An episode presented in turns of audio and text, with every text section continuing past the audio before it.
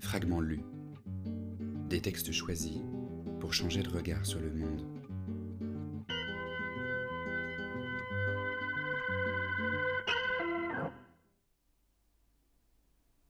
Gilles restait des semaines sans écrire au père quarante ans, des mois sans le visiter, et les visites étaient fort courtes. Il savait que le vieux en souffrait, et cette idée le faisait souffrir lui-même, par instant, mais la fascination de Paris le retenait. C'était en hiver, il y était allé en voiture. Qui ne connaît pas la campagne l'hiver, ne connaît pas la campagne, et ne connaît pas la vie. Traversant les vastes étendues dépouillées, les villages tapis, l'homme des villes est brusquement mis en face de l'austère réalité contre laquelle les villes sont construites et fermées. Le dur revers des saisons lui est révélé, le moment sombre et pénible des métamorphoses, la condition funèbre des renaissances. Alors, il voit que la vie se nourrit de la mort, que la jeunesse sort de la méditation la plus froide et la plus désespérée, et que la beauté est le produit de la claustration et de la patience. Il avait arrêté plusieurs fois sa voiture le long de la route pour écouter le silence. Voilà ce dont Paris le frustrait irréparablement. Ce silence, que ne s'arrêtait-il ici pour l'hiver? Voilà ce qui lui manquait. L'hiver et une profondeur de solitude, inconnue de lui, le solitaire. Il repartait avec un frisson. Plus loin, il s'arrêtait encore.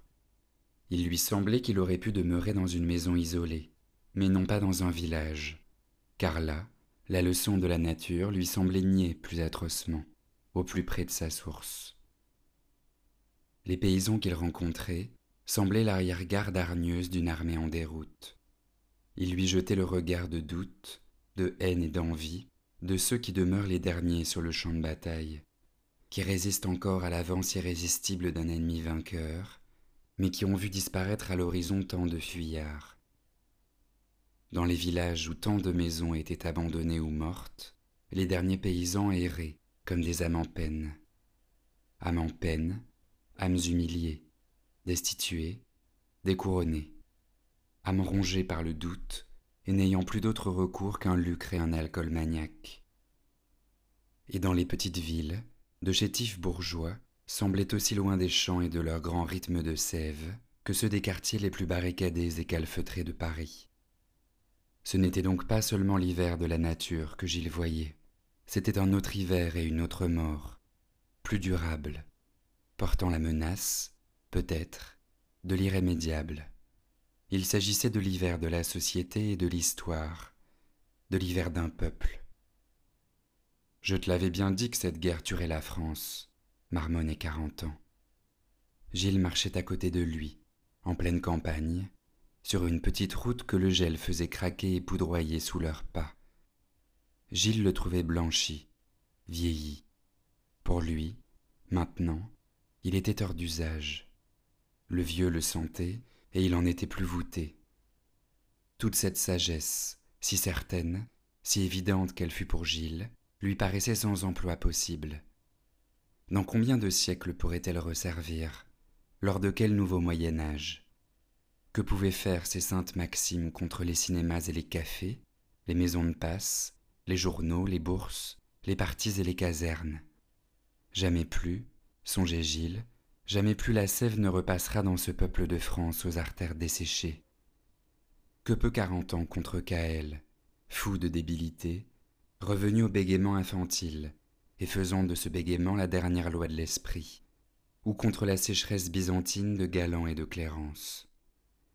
Cependant, le vieux, écrasant la route sous ses larges semelles cloutées, psalmodiait de sa voix profonde et traînante, une espèce de plein chant éternel. Dieu est éternel et la vie est éternelle. Éternellement Dieu, qui a bien voulu produire la vie, le voudra bien encore. Et tiens, il s'était arrêté.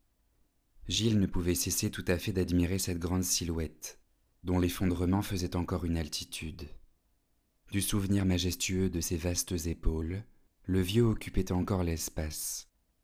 Il y avait encore de puissants tendons à son cou décharné, et une vitalité irréductible coulait encore sous ses joues rouges, dans le poil blanc de sa moustache et de son sourcil, et dans l'opalie de ses yeux.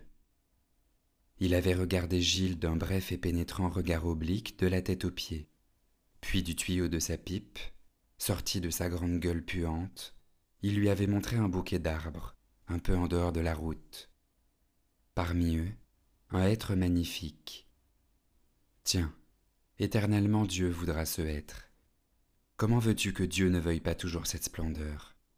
Vois-tu, la création c'est un hasard, une surprise entre les mille millions de possibilités de l'être. Mais ce hasard, Dieu en reviendra toujours à le caresser comme une chance ineffable.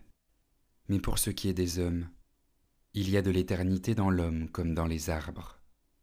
Mais pour ce qui est des Français, il y a de l'éternité dans l'homme, je ne dis pas dans le français. Mais si ici, dans ce lieu que nous nommons France, ce être renaît éternellement, pourquoi pas les Français? Des hommes en tout cas, toujours. Et si la planète refroidit, c'est une autre paire de manches. Mais tu dis qu'il y a de l'éternité dans l'homme, dans l'arbre. Il y a en eux quelque chose qui participe de l'éternel. Ce que dit ce être sera toujours redit, sous une forme ou sous une autre. Toujours. Pourquoi me dis-tu tout cela? Pour te consoler de la mort de la France.